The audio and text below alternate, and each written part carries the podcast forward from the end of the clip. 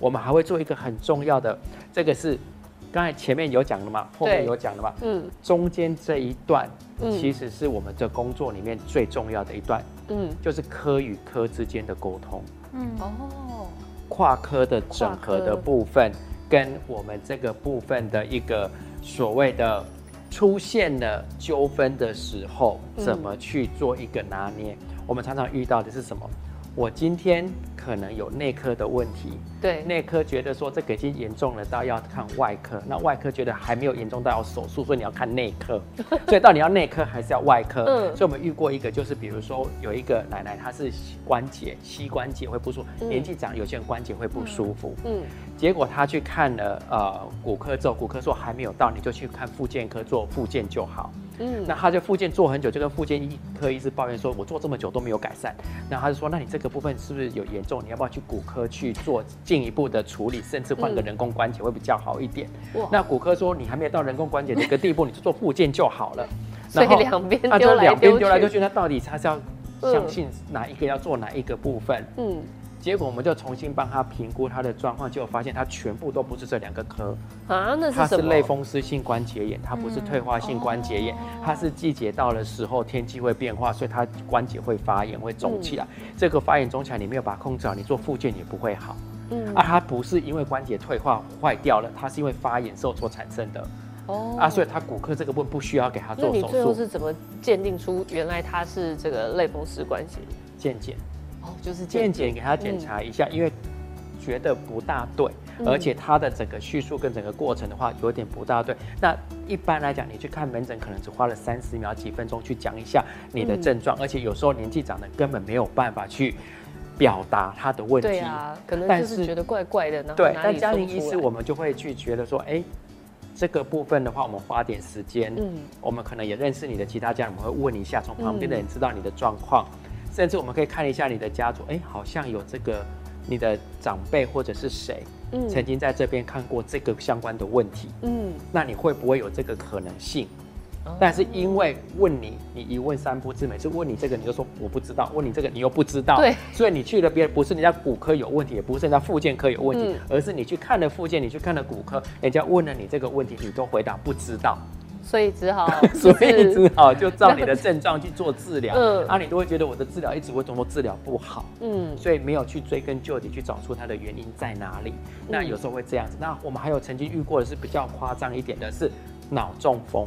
哦，这个听起来蛮严重。而且脑中风的时候，你第一个会想到就是神经内科嘛，对不对？嗯。好，这个是神经内科跟心脏科两个在吵架。哦，两个在吵什么？在你的中风的急性的当下，你的血压不能降得太低。嗯，你要有足够的血流到你的脑部，让你的脑部可以修复自己。对。但是心脏科说，就是因为你的血压控制不好，嗯，你才会今天中风。所以你要把血压控制很好。互指控对方是原因，就对了。也护指控，也护在这个急性的情况之下要怎么控制？嗯。这这位病人他其实是拿了心脏科的药，嗯，就心脏科给他开他的血压药，嗯、但是他出现了中风，他去住进了神经内科，嗯，那当然他的原因是因为可能真的控制不理想，所以他真的中风了，嗯，可是，在中风的当下，他的急性的处理，他的血压不能降得太低，嗯，但是他手上拿的是心脏科的药，所以。到底要吃心脏科的药，还是停掉心脏科的药？对啊，这局怎么解啊？这两个就很难，一个 要你血压维持高，一个要你血压降到正常。对，那你就看到底我要要吃还是不吃？要吃还是不吃？那这结结论是这样子：急性期的三到六个月内，在控制的情况之下，在医院帮您照顾，或者是在那个哦复健在照顾的时候，血压不要控制那么好。过了急性期之后，避免下一次的中风发生，血压再控制好。所以心脏科的药是在三到六个月之后稳定期之后再使用。嗯，这个急性期是由神经内科去做，所以这一段时间不要理会心脏科的这一个部分，要听从这是神经内科的部分。所以这个部分的话，就由加医科医师帮你去做决定，而不是由你的家人来决定。啊，心脏科医师给你说，跟我说这样子啊，你药又不吃啊，你现在吃了神经内科的药，又要再吃，怪来怪去，心脏科的药，啊，你两个到底是谁要吃哪一个药，还是两个都吃？哦。那这会有出现很大的问题，没错，没错。那所以这个部分两个科别在吵架的时候，其实加一科就可以踏进来就是介入。哎，对，其实陈医师真的讲到一个非常重要的问题，因为的确很多很多情形，你去看不同的专科科别，他的确会针对你那个问题去开开药或解决，但实际上那个问题很有可能跟你其他的健康状况是相斥的。对，因为我自己的爷爷也是这样啊，我我自己的阿阿公大概是九十八岁高寿离开的，但是。是，他的确在离开之前，他有长期的便秘问题，所以他去看医生的时候，医生可能就给他这个拉肚子的药，就等于说帮助他排便。结果他又过度失水，哦然后就最后就器官衰竭走。当然，因为他年纪也很大了，可是的确，我就突然在想说，哎，刚刚陈医师分享的这个例子，假设他当时是去看成呃加医科，可能加医科会给的就是一个比较综合的，两边都不会。偏激成某一方面的治疗方式，这样子。对，其实我们真的是想要去解决你的问题，嗯、但是因为很多人在这个当下是没有办法给足够的资讯。对。但如果你长期在我这边，或者是在加医科这边，或者你自己的家庭医学科那边去照顾的话，嗯、你会留很多的病例跟资讯在这一边。嗯。那从这一边的话，我们就可以从这个的资讯里面去做一个评估。嗯。可是你如果突然间出现一个急性，就像你讲急性的问题的时候，你去找另外这一科的医师，他是第一次跟你见面，对啊，他根本。不认识你，对他就说哦，你便秘，那我就帮你开泻药嘛，这样。对，所以其实像很多医院的高龄的部分，他们就会有整合门诊，而且也都大部分都是那个加医科医师，因为我们知道，就是长辈来讲，他非常多的疾病。可能有三高，可能有什么？没错。那你如果只是单就它，对，单就它其中一个原因去处理，不见得能够治根啊，也不一定能够找得到。所以他们就是用这个整合的门诊来帮你去。呃，纵观的看，说你这个人本身到底是哪里出问题，然后再去帮你处呃找适当的资源过来做处理。嗯、所以，比方说像呃您的爷爷的状况的话，爷爷嗯、其实到这样的门诊的时候，他可能就会有更直接或者是说更中观的一些判断，来帮助他解决问题。我曾经遇过一个是很可怜，嗯，这个是一个非常呃可怜的一个一个一个案例。啊、呃，我觉得这个不应该发生的一个事情，嗯、但是因为他叙述的不是很清楚，嗯，他是怎么样？他是一个更年期停经的一个妇女，哦、那停经完之后会有很多的症状出来，有些人会睡不着，有些人会热潮红，有些人会心悸，有些人会肥胖，有很多的症状会出来。他、嗯、就是停经完之后，他会出现严重的心悸，嗯，那他严重心悸的时候，到跳得很快的时候就受不了，赶快去挂急诊。哦，嗯、那急诊就以为自己有心脏，对，有心脏。那嗯，急诊就说哇，心跳好快哦，赶快给你一个心跳不要那么快的药，先治疗一次。嗯、过没多久，他又开始心悸，又起来了，嗯、他又去看门诊，然后门诊医师就觉得说不大对，你怎么会一直重复一直看心脏这个部分的一个心悸的问题？你应该要去看心脏科。嗯、对啊，对啊，我我第一个反应也是想到心脏科，你就要去看心脏科，心脏科。所以他原本是去看内科。因为他其实都是看急诊，他只要一发作都是看急诊，嗯，一发作都是看急诊，一发作是看急诊。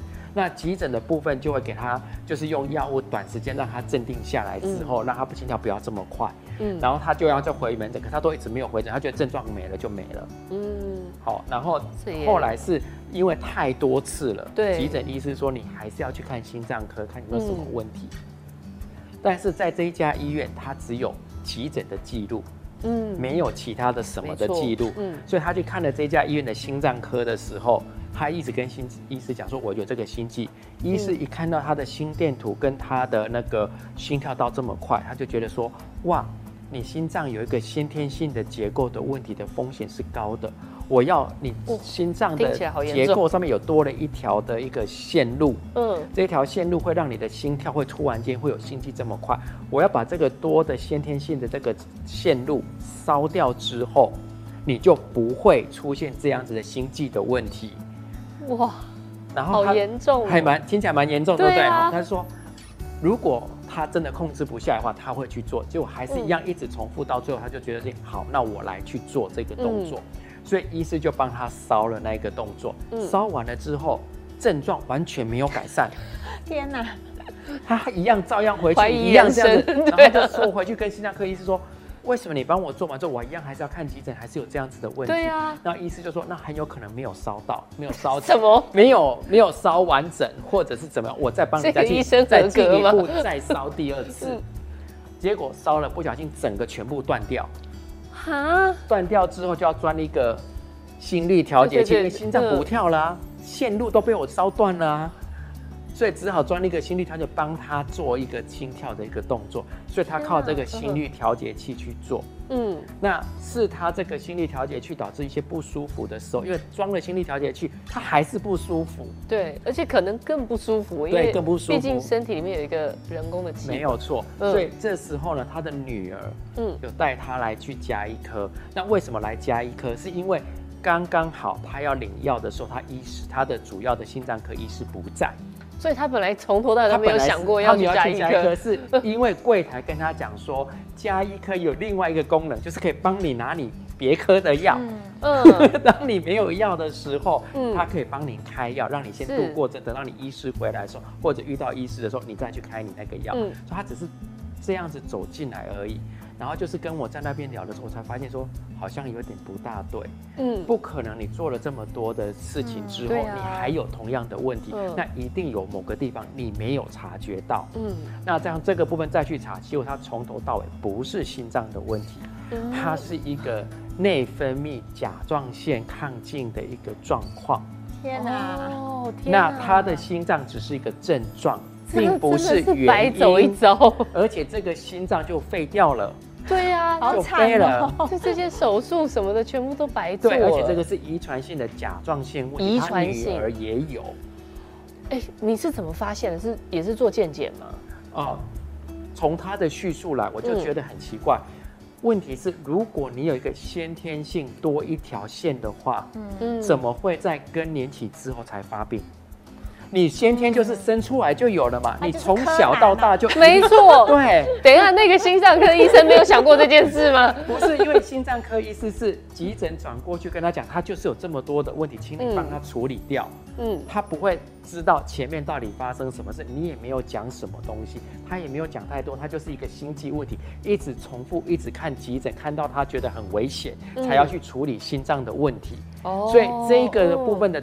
起源的部分是不一样，嗯，跟他要来加一颗拿药，我觉得他的药物怪怪的，他已经放了，现在为什么要吃这样子的东西？我就觉得很怪的情况之下，会想要了解到底发生了什么事情。嗯，那从他的整个叙述里面就觉得你的逻辑怪怪的。因为就我刚才讲的，你，你不可能一个先天的东西是在更年期完之后才出现，啊、所以这个东西会有一点怪。然后再从这个部分就觉得说，你要不要去检查？再检查出来才发现说他是这个问题，那他要用的药才是不一样的。那这个是遗传，后来再检查他女儿，他女儿也有这个问题。嗯，啊，他女儿只是不把它当做一回事，因为他女儿还没更年期嘛。对，对没有没有加剧，其实他们加剧。然后后来就问他说，以前你有没有这些症状？其实他以前有多多少少有一点点，但是没那么的严重，是到了更年期它加剧了，好像放大整个变东西变放大了之后，他才感觉到那个不舒服的感觉而已。就他整个从头到尾都是错误的诊断，然后很可怜的地方是他这颗心脏就没了。对呀，所以还好他那时候真的是老天爷给他一条生路哎，让他。不小心走进了加医科之后，才发现真正的根源，原来其实是这个，等于说是他们的遗传疾病就对了。是的。哎，其实加医科看的诊别真的很多，包括刚刚其实慧文还有讲到，就是连心，就是比如说呃，就是精神方面的问题啊，自律神经等等的，是不是加医科也都有在包含呢？一定的啊，他们反正就是从内到外，从从头到脚，然后从老到少这样子。嗯，所以呃，对我来讲的话，其实有很多时候，确实我觉得现在民众可能呃，之前因为医院他们就是分科都分得很细啦。对。那现在其实会比较建议大家，就是说要稍微改一点，呃，改一下观念，观念就是说，如果当你遇到问题，第一时间其实是建议我自己也是这样子。我我如果说遇到什么什么状况，我一我不知道看哪一科，我也不会。会先去挂任何一科，我一定会先问一下加医科医师，就说，哎，你觉得我的方向这样也比较能够节省我们的医疗资源嘛，然后也比较有效率。你先找一个比较可能的方向，再去做处理。那如果不是，我们再做排除这样。所以我觉得加医科确实是有它的一个必要性啦。对，真的。哎，那我也想问一下，就是像心理层面的问题，刚刚我们讲的几乎都是生理上的疾病，对，所以加医科其实也包含心理上面的问题，也是有看的。那还有就是一个现代人也蛮常见的问题是自律神经失调，这两个我们也请这个陈医师讲一下，您手上的案例跟以及加医科能够对这样子的疾病做什么样的帮助？其实这个是我们在看门诊里面非常重要的，而且我们也非常希望所有的医师，不管哪一个科别，嗯，其实多多少少都会做一个心理层面上面的一些先了解，嗯，因为有很多的问题，并不代表他是真正他所说的。那很多的，就像你说头晕，对，搞不好只是心情不好。对，很多的病人他的叙述有可能是不对的。嗯，那有些人的叙述有可能是很怪的，前后矛盾的。嗯，或者是他可能在这个部分，他很多的一个问题其实是，嗯，我不能说完全心灵上面的，但是呢，你如果慢慢去剖析完之后，你会发现他是。真正的心灵上面的问题，就心理影响生理。对，心理影响生理。那其实，在医疗上面的确有这个诊断，没错，是有这样子的一个诊断。那我常常有遇过一个，是一个，哦，其实我们常常遇到的是什么？是睡不着的人。嗯，这是现代人的通病，现在的通病，大家都睡不着的人。但是你常常会问那个，每个医师都会问，啊，你睡不着，你是无法入睡，无法维持睡眠，还是什么什么什么东西的？那你就会去问。但很多病人就没办法回答这些问题，他就睡不着，就睡不着，反正我就几点什么什么什么，他会给你扯一堆很奇怪的相关。我看手机看到几点，我工作很晚，然后我什么什么什么东西，然后所以他没有办法睡，他自己认定他没有睡多少，或者是他的睡眠品质不好。那我们常常遇到的会有是这样子的一个情况。那我遇过的是这个呃年轻的上班的小姐，她是第一次，她是第一次来去看加医科，嗯。来，其实很久没有就医了啦。他是第一次上班，然后第一次上班的时候就是社会新鲜人。对，那社会新鲜人在公司上班一定会有压力跟环境适应上面的问题，但是他不会了解这个部分，他就觉得说，他从上班之后就每天睡不着，也不知道为什么。那他没有觉得他压力很大，他只觉得说。他晚上就是睡不着，躺下去就是没有办法睡。嗯，他也没有想什么，他就是睡不着而已。嗯、然后我就说好，那没有问题。那你的状况是什么样子的一个情形？整个做出来就是只有刚开始上班之后才出现，更早之前都没有。嗯，那每一次呢？他会出现这个问题，像这种他应该会怪风水吧？有时候有，有时候会怪，对不对？他就觉得是风水不对啊，耍废的命就对。是，而且他最重要的问题是，他只发到什么之类的，他只发生在礼拜一到礼拜五。哦，他六日放假的时候就没有了，就睡得很好，就睡得很好了。那这个明显就是工作了，工作压力。对，你只要多问了这一点点，就小小的小细节，你只要问到小小这个部分的时候，你会发现，你不是失眠，你六日可以睡得很好的情况之下，你没有失眠的问题。你是一到五的时候没有办法好好的睡，一定是工作上面要怎么样子情况。后来才发现说，他的确就是因为一到五，真的会紧张，怕自己会迟到。那因为上班很紧张，但也不是说很紧张，是为了要清醒，所以他喝很多咖啡。哇塞！所以这个等于说你真的是柯南呢。然后 六日就不喝咖啡，因为不用上班，不用清醒，他就可以整个躺着就可以好好的睡了。所以家医科就帮他判断，从他的这个生活作息跟他的这个工作状态，是 就整个判断出来啊，原来你的结论是喝太多咖啡，所以也不需要吃什么安眠药，什么都不需要，你只要减少这一块，然后好好的。正常的上班，然后你只要设你的闹钟几点会起来，你已经习惯几点睡，对你只要生活习惯把那个生生理时钟调整过来，其实都可以做得很好。到最后他远离，他也是一样睡得很好。他只是那段时间刚开始社会新鲜人刚进去，需要要求一些表现，要些什么生活习惯，对，有适应期的过了就好。但是如果那时候就给他吃安眠药的话，他有可能依赖。那错就一直长期下去，就要依赖这个安眠药，继续要吃下去。哦，对，还好他不是直接跑去这个睡眠障碍科，他可能是先来加医科。对，哇，今天听到就是两位分享了很多东西，大家有没有对加医科有更正确的观念呢？因为其实过去我们听到加医科可能会觉得说，哎，加医科不知道要看什么，所以我们一般无论是身体不舒服或怎么样，我们可能会先走进内科，甚至直接去找专科。但实际上，我觉得加医科才是可以更全面，把眼光放大放高，去看你全面的问题，包括全家族的问题。啊，学到了！希望今天的云端保健室对大家有很大的帮助。加医科其实是等于说你健康安全的第一个把关，就对了。对。好，那我们休息一下，等一下还有线上问诊室，马上回来。